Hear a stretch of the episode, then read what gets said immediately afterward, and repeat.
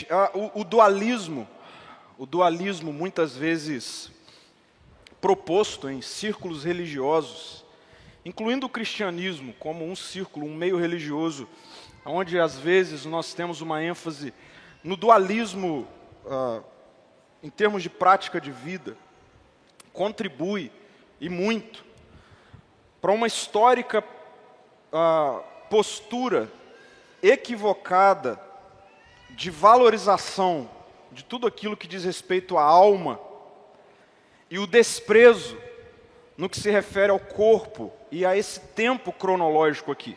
É isso que o dualismo gera, né? O dualismo religioso, sendo mais específico, cristão, historicamente, gerou esse equívoco em termos de postura para com a vida, esse olhar ah, de valor para tudo que diz respeito a espírito, a alma, a céu, e um desprezo para aquilo que diz respeito a corpo, a esse tempo. Né? A história da igreja, por exemplo, vai mostrar isso, ou o quanto isso foi é um prejuízo para a sociedade, para a vida humana em si. Por isso que nós precisamos pensar numa série como essa, para a gente poder chegar no lugar, a nossa mente, o nosso coração, acerca do que é que a Bíblia trata quando ela está se referindo à eternidade, mais especificamente, quando Jesus diz que ele vem trazer vida eterna, o que é que Jesus está realmente falando? E aí, até aqui nós vimos, nas duas primeiras reflexões dessa série, que, primeiro, há dois domingos atrás, que o Evangelho, ou seja, essa boa notícia, se trata de um misterioso movimento de um Deus. O Evangelho se trata de um mistério um movimento misterioso de um Deus que assume a forma humana, de um Deus criador de todas as coisas. Para para pensar nisso, isso é um mistério, um Deus que cria todas as coisas, e esse Deus que cria todas as coisas, ele se encarna em forma humana, com todas as limitações humanas, a não ser o pecado. Mas um Deus que, quando vive como humano, precisa dormir, precisa comer, sente dor, sente frio, sente calor. E nós vimos que essa, esse movimento misterioso de Deus, ao mesmo tempo gracioso, amoroso de Deus, que se assume humanamente, quando morre, imagina Deus morrer. Imagina isso. Então, veja, esse Deus que se faz de servo, essa é a notícia do Evangelho. Ele assume a minha forma, a sua forma, ao ponto de morrer, ao ponto dele mesmo se entregar. E por que, que Jesus faz isso? Jesus faz isso para que seres humanos, eu, você, fadados a uma eterna e cruel separação de Deus, seres humanos condenados a uma eterna e cruel separação de Deus, pudessem ser preparados, eu, você, na morte de Jesus, na consumação da morte, ressurreição, nosso corpo aqui agora, foi o que nós vimos há dois domingos atrás, foi preparado. Na cruz, Jesus foi construir moradas. Para quê? para que a gente pudesse receber o eterno em nós. Isso é um mistério. Agora eu, você, aqueles que creem em Jesus, estão preparados agora para receber o eterno dentro de nós. O Espírito Santo está em todo aquele que nele crê. O Espírito Santo é o eterno tocando a minha vida e a sua vida. Para quê? Para que nós já, agora, nesse tempo, na cronologia, para que nós tenhamos a oportunidade, o privilégio de irromper com a cronologia e tocar a eternidade. então a gente não pensa mais com a cabeça da cronologia, minha cabeça é eterna, meu coração é eterno, a vida é eterna. Entendeu? Vida eterna não é vida futura, vida eterna é vida do reino de Deus. Você crê em Jesus, então a notícia é: a eternidade chegou para você. Você crê em Jesus, então a vida eterna chegou para você. Porque o eterno está em você. Nós vimos no domingo passado que a experiência com a eternidade agora, por meio do Espírito em nós, nos coloca diante de uma nova postura com relação a algo que é muito valorizado no nosso tempo, ou sempre foi desde que a humanidade é a humanidade: o trabalho. O trabalho dignifica o homem, a mulher, o trabalho nos dá ah, senso de valor, não é verdade? De propósito de vida. Trabalhar é bom, criar, administrar, produzir. Trabalho não é fruto da queda. Trabalho tem a ver com o próprio caráter de Deus. E nós vimos que ao recebermos o eterno em nós, agora o trabalho, aquilo que nós fazemos e nós gostamos tanto de fazer, não mais tem um fim último de sobrevivência para a minha vida e para a sua vida. O trabalho para aqueles que têm o eterno dentro de si mesmo, que vivem na dimensão da eternidade, não se limita mais ao meu sustento, não se limita mais à minha valorização, não é o trabalho que me valoriza, não é mais a minha identidade. O trabalho não tem a ver com acumular bens e riqueza para a vida de um discípulo, de uma discípula de Jesus. O trabalho também é para fazer a terra ver sinais de eternidade. E nós vimos que isso pode acontecer em muitas profissões. Um engenheiro me cobrou na semana passada: pô, pastor, e eu, engenheiro, tal, falei, cara, o engenheiro, irmão, se, se não fosse você, imagina onde a gente ia morar. Você, com seu dom, com seu talento, você faz com que os cálculos sejam certinhos, para que uma casa seja edificada, né, um lugar seja edificado. Isso é trazer a eternidade para agora. E hoje, hoje eu quero refletir com vocês sobre um fato. Um fato. Que fato é esse? Esse tempo, esse tempo, o agora a cronologia, esse calendário. Estamos no ano de 2021. Esse tempo aqui tem prazo de validade. Esse tempo aqui, ele tem prazo de validade. Na semana passada eu apresentei para vocês esse gráfico aqui, e eu quero trazê-lo mais uma vez, que eu estou chamando de o drama das escrituras, né? Ou seja, o enredo que nos é apresentado na narrativa bíblica. Eu já falei, eu vou repetir, a, a, Bíblia não é sobre um monte de livro desconectado e que alguém pensou em colocar ele junto aqui. Não, não. A Bíblia, para aqueles que são ah, seguidores de Jesus, nós cremos que ela nos apresenta uma cosmovisão, ou seja, uma lente sobre a qual eu vou enxergar o mundo, a vida, os desdobramentos, a história, de forma geral. Ok? E nós vimos que a Bíblia é um enredo. Ela está contando uma história. Por que não chamar de um drama? Um drama que vai se desdobrando. E aí, se nós afirmamos que nós cremos em Jesus, então, gente querida, nós estamos afirmando que nós cremos nesse enredo. Preste atenção nisso. Se você afirma que crê em Jesus, logo você está afirmando que você crê nesse enredo, nesse drama A Siri está falando comigo aqui. Né? Não entendi. Você pode repetir? Depois eu te explico, Siri. Isso significa compreender bem o nosso tempo. Crer nesse enredo significa compreender bem o nosso tempo e o tempo no qual nós estamos inseridos. Por que, que eu estou dizendo isso? Porque a narrativa bíblica, ela não termina com Jesus morrendo, ressuscitando, voltando para o Pai e o Espírito sendo derramado. Nós vimos isso até aqui. Mas o enredo bíblico, ele não termina com a morte, ressurreição, derramamento do Espírito e os desdobramentos dessa história narrada nas Escrituras têm um ponto final. Não. A história continua, e a história continua para onde?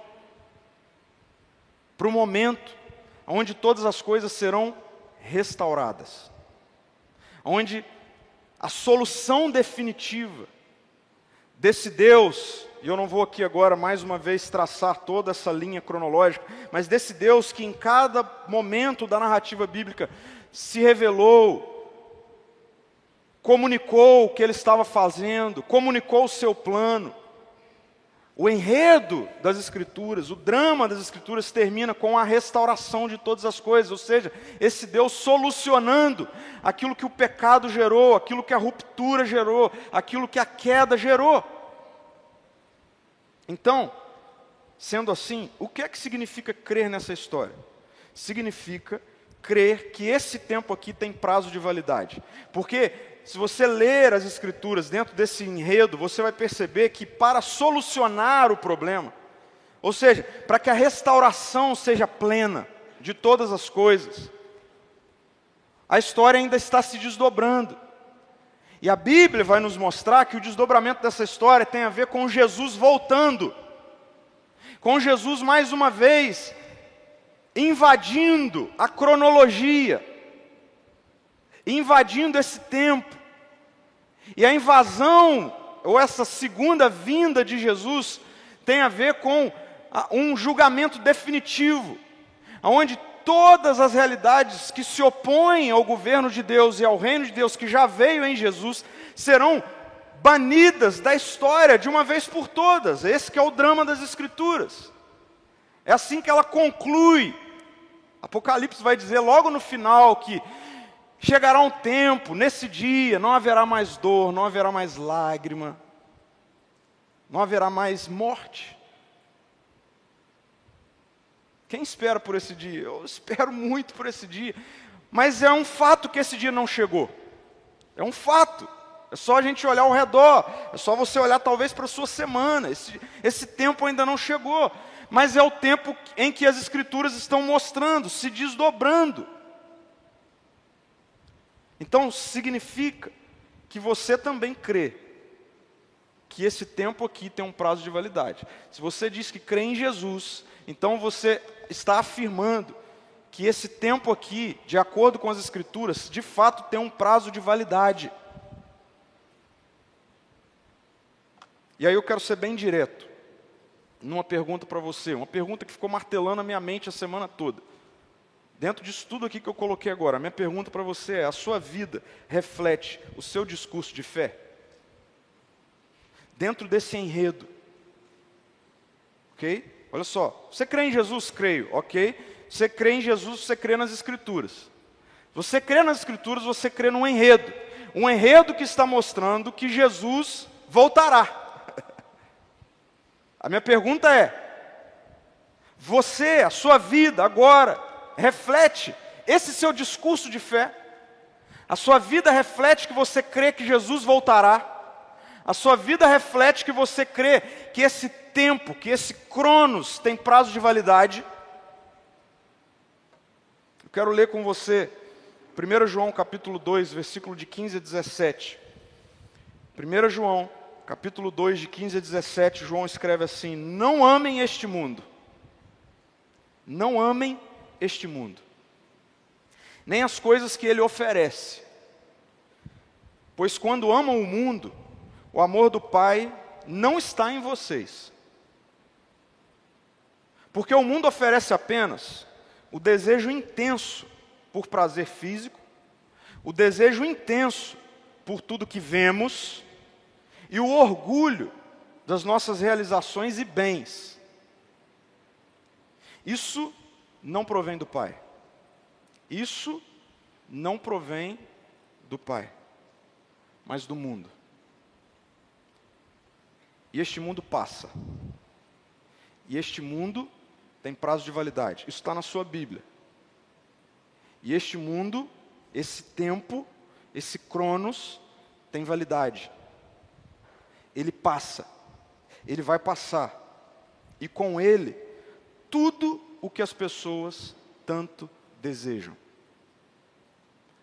Mas quem faz o que agrada a Deus, vive para sempre. Quem faz o que agrada a Deus, vive a vida eterna. É isso que esse texto está dizendo. Olha só, não viverá para sempre. Quem faz o que agrada a Deus, vive para sempre. Está vendo como isso aqui conecta tudo que nós já vimos até agora?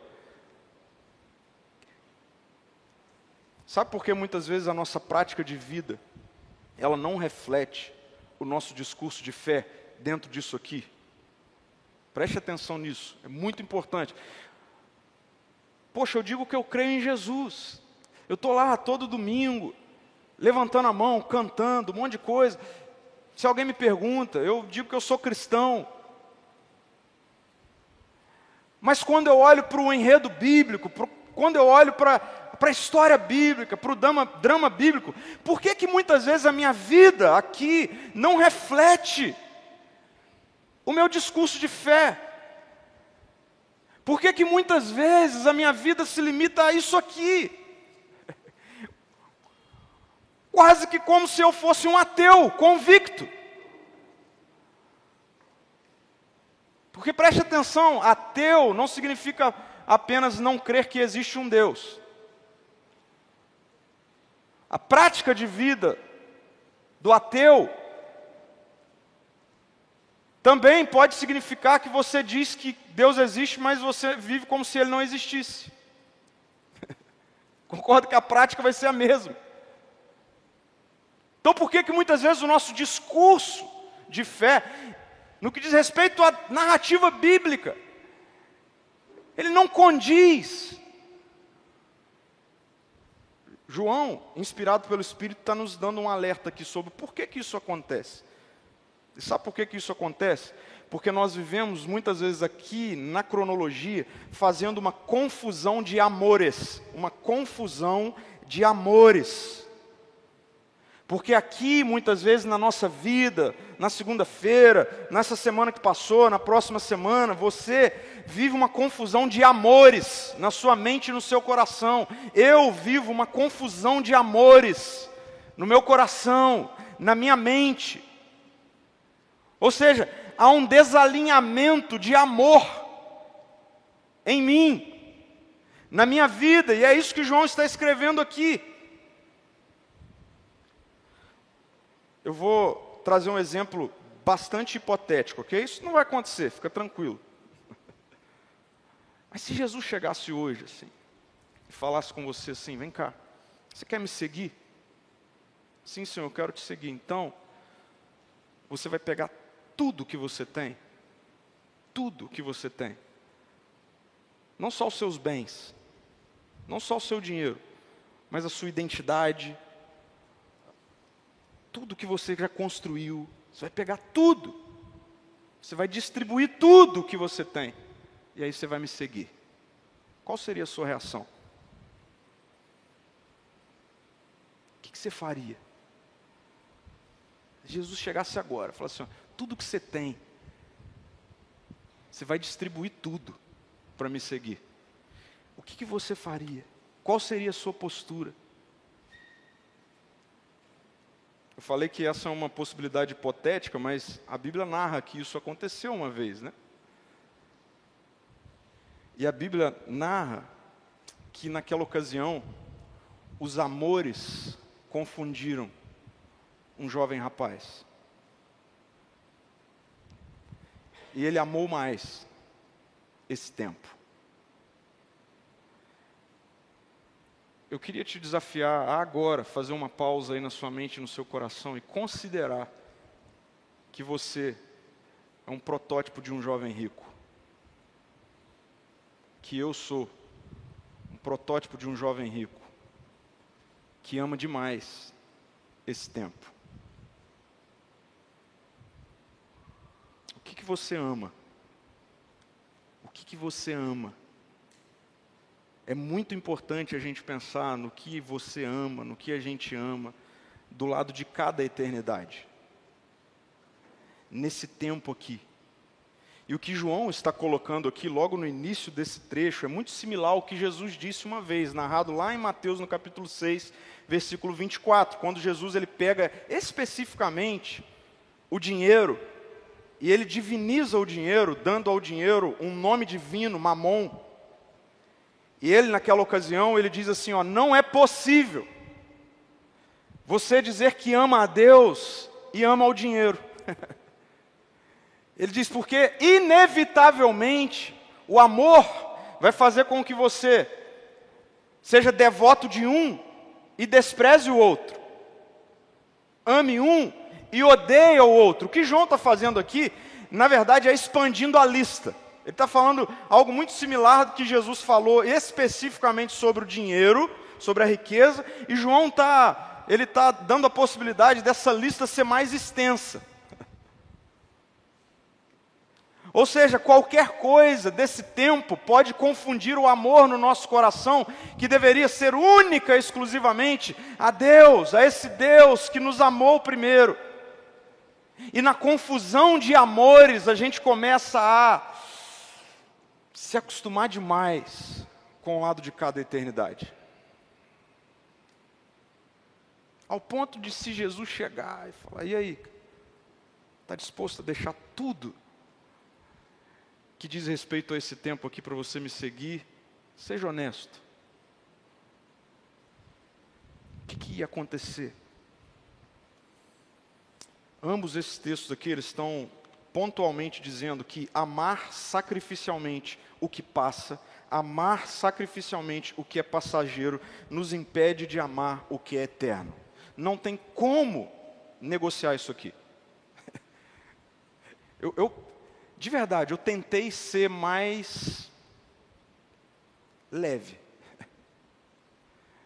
Mas quando eu olho para a história bíblica, a conclusão de todos esses textos é de que amar sacrificialmente o que é passageiro vai te impedir de amar o que é eterno.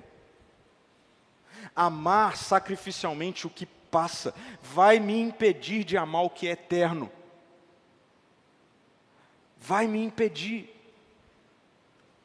Acredite, preste atenção nisso que eu vou colocar aqui. Acredite, você é aquilo que você ama sacrificialmente. Você é aquilo que você ama. Aquilo que, que é o seu amor é o que você é. Por isso que a gente fica parecido com aquilo que nós amamos. Então o que, que acontece? Se você é alguém que ama o dinheiro, você muito provavelmente, muito rapidamente vai se tornar alguém egoísta, ganancioso.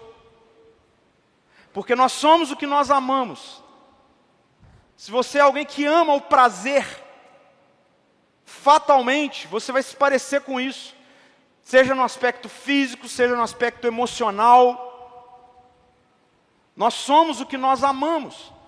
A sua vida é um reflexo dos seus amores, acredite nisso. A sua vida é um reflexo daquilo que você ama. A sua vida, eu vou usar uma expressão inclusive religiosa, é uma liturgia escrita a partir daquilo que você ama. A sua vida é uma liturgia que é escrita a partir dos seus amores. Olha para a sua agenda. Olha para os seus planos. Olha para os seus sonhos.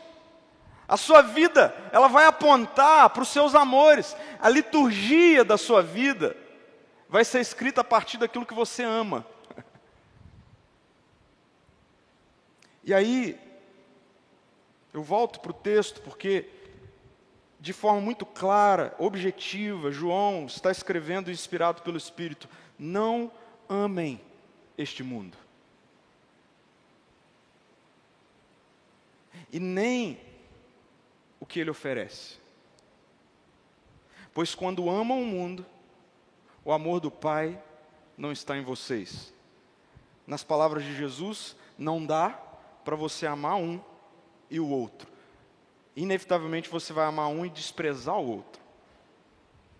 Eu quero ser bem pontual daqui para frente, porque Jesus vem nos ensinar a amar o que é eterno.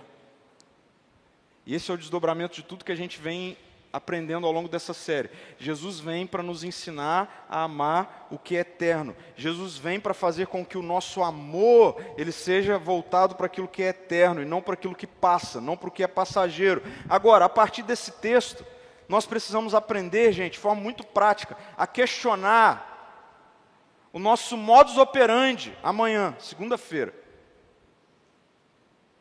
Dentro de três, pelo menos, linhas de raciocínio aqui eu quero trazer isso para você. Primeiro, para amar o que é eterno, questione os seus desejos. Para amar o que é eterno, questione os seus desejos. Questione o que você vem desejando. Isso é tão importante nesse texto que por três vezes essa palavra desejo ela aparece.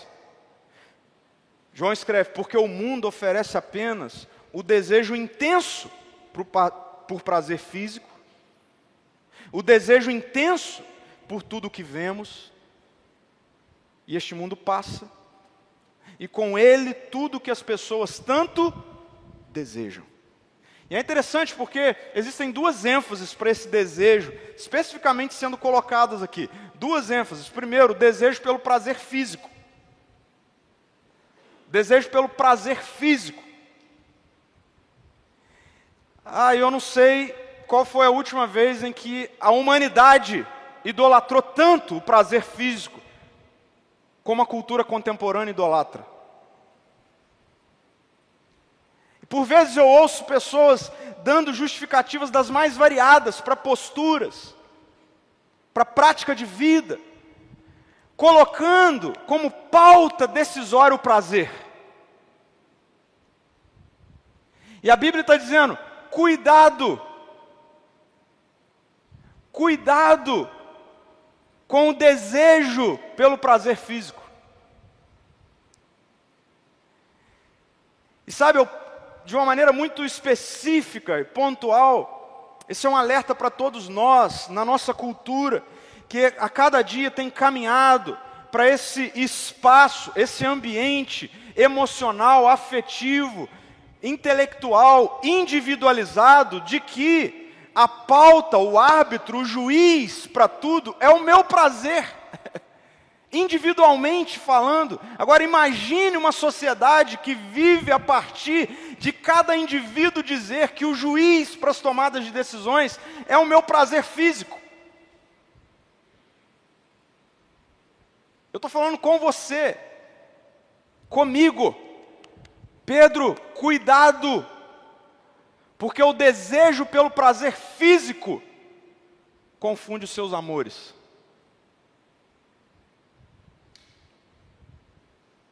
Te faz olhar para esse tempo em detrimento da eternidade. Mas João fala também sobre um outro prazer, que é o prazer imaginário. E é muito interessante a forma como ele escreve o que eu estou chamando aqui de prazer imaginário, o desejo intenso por tudo que vemos. O desejo intenso por tudo que vemos. E sabe o que é interessante? Que o que João está fazendo aqui é trazendo a cena de Gênesis 3. Se você abrir sua Bíblia em Gênesis 3, no, no versículo 6, o texto vai dizer assim, ó, é exatamente o relato, o momento da queda, do pecado, da ruptura da humanidade com Deus. Gênesis 3, versículo 6 diz assim, ó, a mulher viu que a árvore era linda e o seu fruto parecia delicioso. Prazer imaginário. Sabe assim, a gente vive vendo coisas que ganham a nossa imaginação e desenvolve na nossa imaginação um tipo de prazer que começa a sabotar valores, princípios, verdades por aquilo que nós vemos. Desejo, prazer imaginário. Então, gente, você quer alinhar o seu amor a essa perspectiva de você viver o seu amor a partir da eternidade, do que é eterno e não daquilo que passa, então comece questionando os seus desejos. Leve isso a sério. Eu gosto muito de um filósofo chamado James Smith, ele vai dizer assim: precisamos reconhecer o poder e a importância dos aspectos pré-intelectuais de quem somos. Porque às vezes, se a gente for parar para pensar de maneira calculada, raciocinando, a gente não daria o próximo passo. Mas por que, que muitas vezes a gente dá o próximo passo frente aos desejos? Porque nós não demos atenção a esse fato de que desejo, desejo, na maioria das vezes, tem a ver com aspectos pré-intelectuais, é antes do seu raciocínio, é instinto. É visceral, é hormonal, é fisiológico. Todas essas, essas questões afetadas pela queda. E que estão sendo corrigidas, redimidas, mas ainda não foram plenamente. Então duvide dos seus desejos. Questione os seus desejos. Há poder em você para você fazer isso. O Espírito Santo está em você. O Espírito Santo está em você exatamente para você não ser mais governado pelos seus desejos, impulsos, emoções, prazeres. Segundo, Jesus vem nos ensinar a amar o que é eterno, mas para isso a gente precisa ter coragem de questionar a nossa autossuficiência. Questione a sua autossuficiência. Após João falar dos prazeres, após João falar dos desejos, ele vai falar de orgulho. E essa palavra que aparece aqui, porque o mundo oferece o orgulho das nossas reações e bens, olha só, o mundo oferece o orgulho das nossas realizações e bens. Essa palavra orgulho no grego, ela pode significar também autossuficiência, e faz mais sentido aqui. Autossuficiência. Por que, que faz sentido? Porque o mundo oferece para mim e para você o direito, o direito sobre as nossas realizações e os nossos bens, porque afinal de contas, tudo que eu sou e conquistei, fui eu.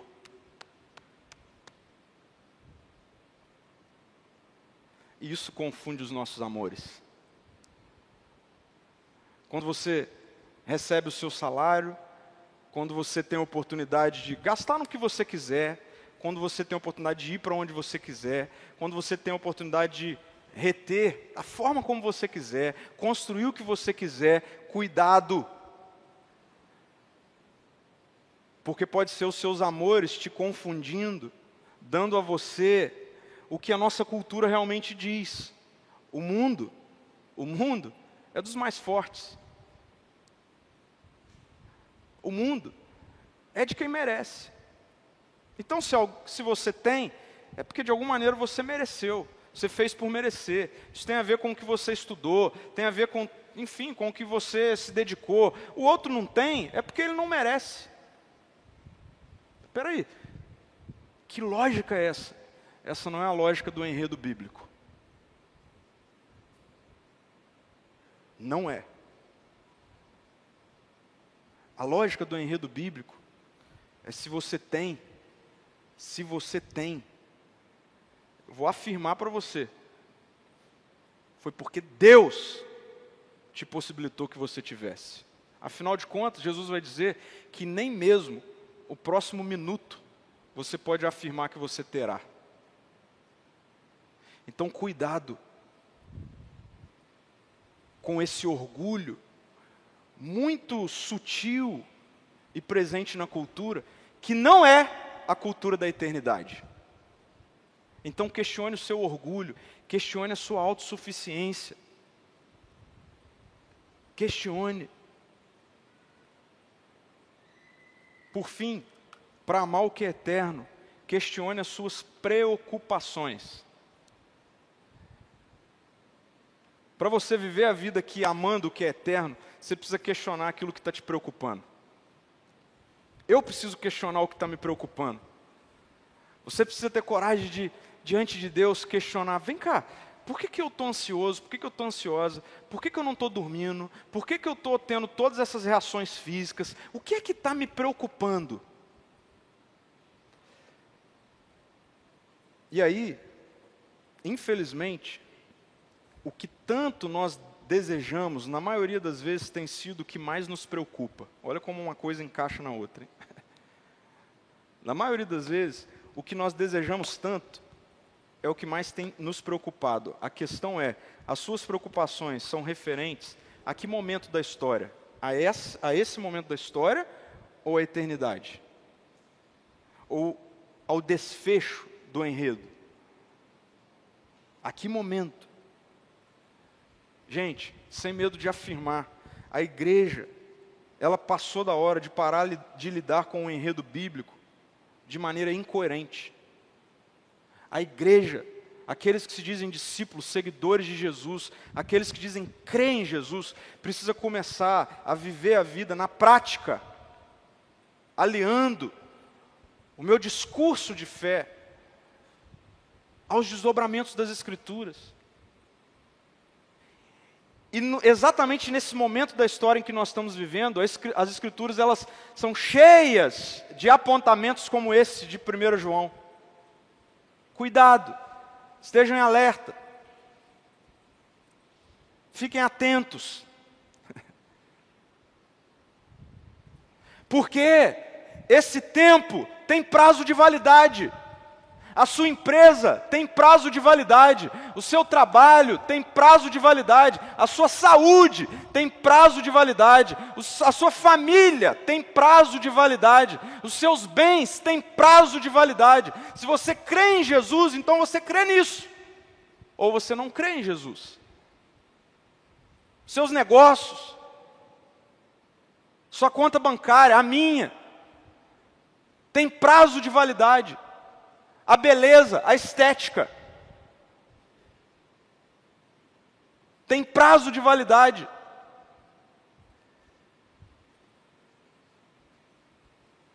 E Jesus quer alinhar o que você ama, o que eu amo. É isso que Jesus está fazendo. Porque este mundo passa. Este mundo passa e com ele tudo o que as pessoas tanto desejam. Eu poderia incluir e se preocupam.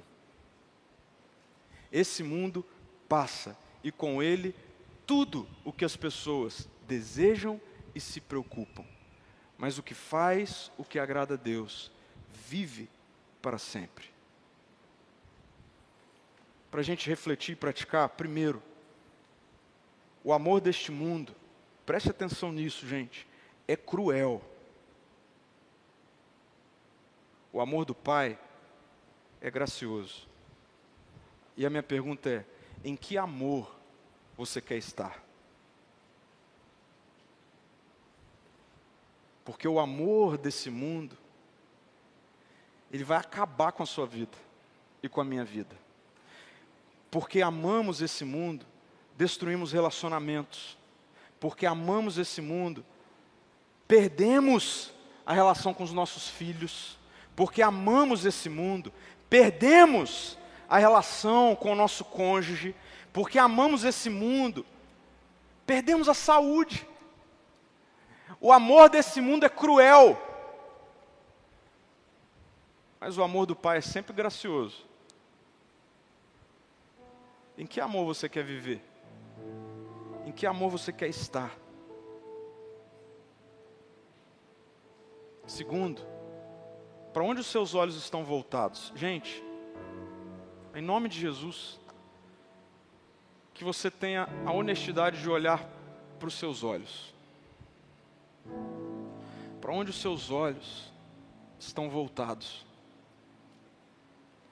Jesus disse certa vez que os olhos são a janela da alma. Ele disse que se os nossos olhos forem bons, todo o corpo será. Para onde os seus olhos estão voltados? Os seus olhos estão voltados para a cultura da presente era. É isso que você tem olhado seus olhos estão voltados para como a presente era lida com relacionamentos, para como a presente era lida com negócios, para como a presente era lida com planos, sonhos. Seus olhos estão voltados para como a presente era classifica o que é bom e ruim. Cuidado.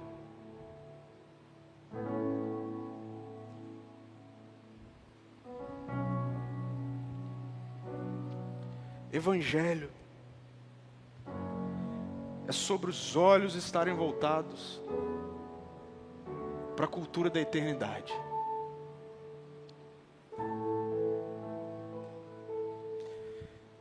Eu não vou dar nome, tá bom? Mas eu preciso. Eu até esqueci, eu ia perguntar se eu poderia fazer isso, mas eu não fiz. Desculpa se você for ficar bravo comigo. Não vou dar nome, não vou falar nada. Mas uma pessoa. Ah, como encheu meu coração essa semana de alegria. Recebeu uma boa notícia de que está grávida. E aí, foi dar os parabéns, falar tal. Ela falou assim: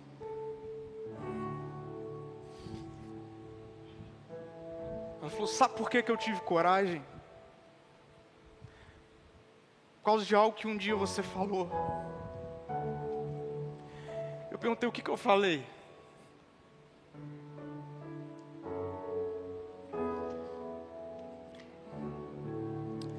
E ela respondeu assim: Você falou que no reino de Deus, a única preocupação que eu e meu marido precisamos ter para ter um filho é ensiná-lo a amar a Jesus.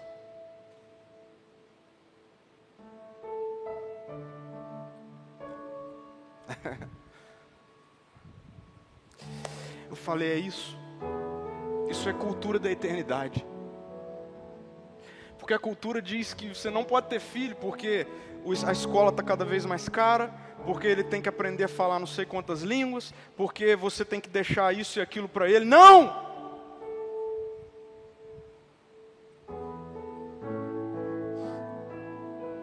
Pais, não ensine os seus filhos a olharem para aquilo que não é para eles olharem. Então, para onde você está olhando? Tem sido a referência? Que tem enchido a sua mente, o seu coração de desejos, sonhos, anseios? Qual é a referência?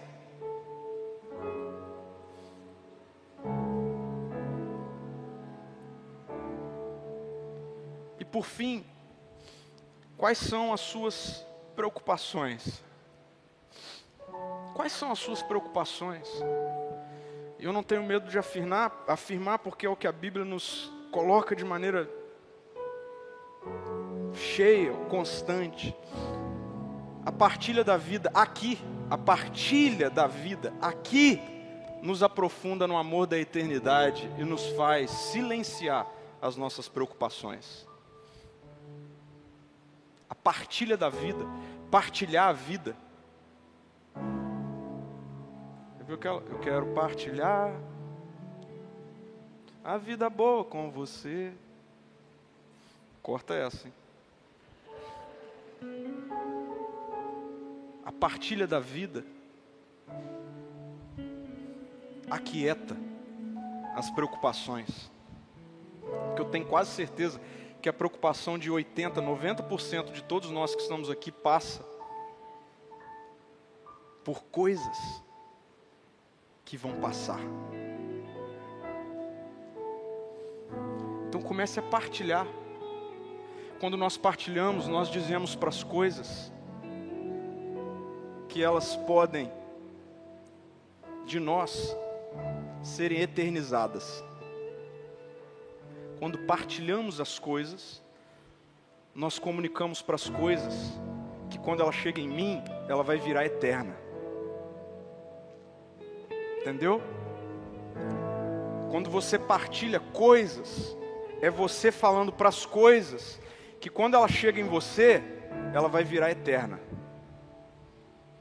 Seja o seu tempo, seja o seu ouvido, seja a sua casa, seja a sua mesa, seja os seus recursos financeiros, seja os seus dons e talentos, tudo que você tem, porque agora você é eterno, porque o eterno habita em você, quando chega em você, aquilo que passa não vai passar, vai virar eterno. e aí isso vai fazer assim com as suas preocupações. Volta para o seu lugar. Feche seus olhos, eu quero orar por você. Jesus, muito obrigado, porque a eternidade chegou com o Senhor. Há dois mil anos atrás, de acordo com as Escrituras, e nós cremos que a tua palavra é viva e eficaz, nós cremos que a tua palavra é espírito e verdade. Tua palavra não é letra morta, tua palavra é viva, Senhor. Nós confessamos que nós cremos, Senhor, na tua palavra. Nós nos submetemos à tua palavra. Espírito Santo de Deus, reacende a chama em um monte de gente aqui nessa noite. Espírito Santo de Deus, homens, mulheres, em nome de Jesus, que a vida que está em nós, mediante a tua presença, nos faça sermos coerentes com a fé que declaramos ter. E nós vamos viver aqui, Senhor, esperando a tua volta. Viver aqui, Jesus, esperando o teu retorno. E enquanto nós vivemos aqui, nós vamos ser um sinal da eternidade. Mas para sermos um sinal da eternidade, Senhor, realinha o amor do nosso coração. Nós estamos amando demais esse tempo, Jesus, nos perdoa.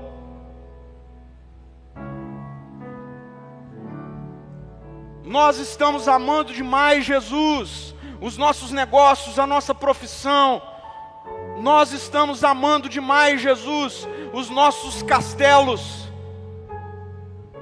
e nós nos arrependemos, Senhor.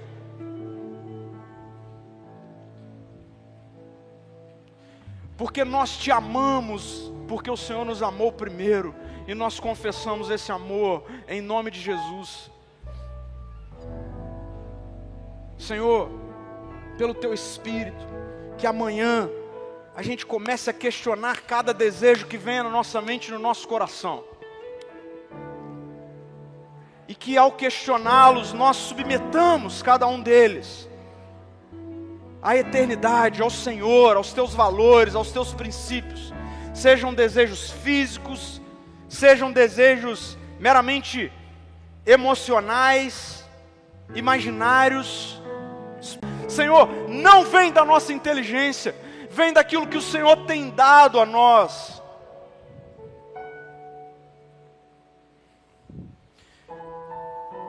Então nós queremos questionar a nossa autossuficiência, Jesus.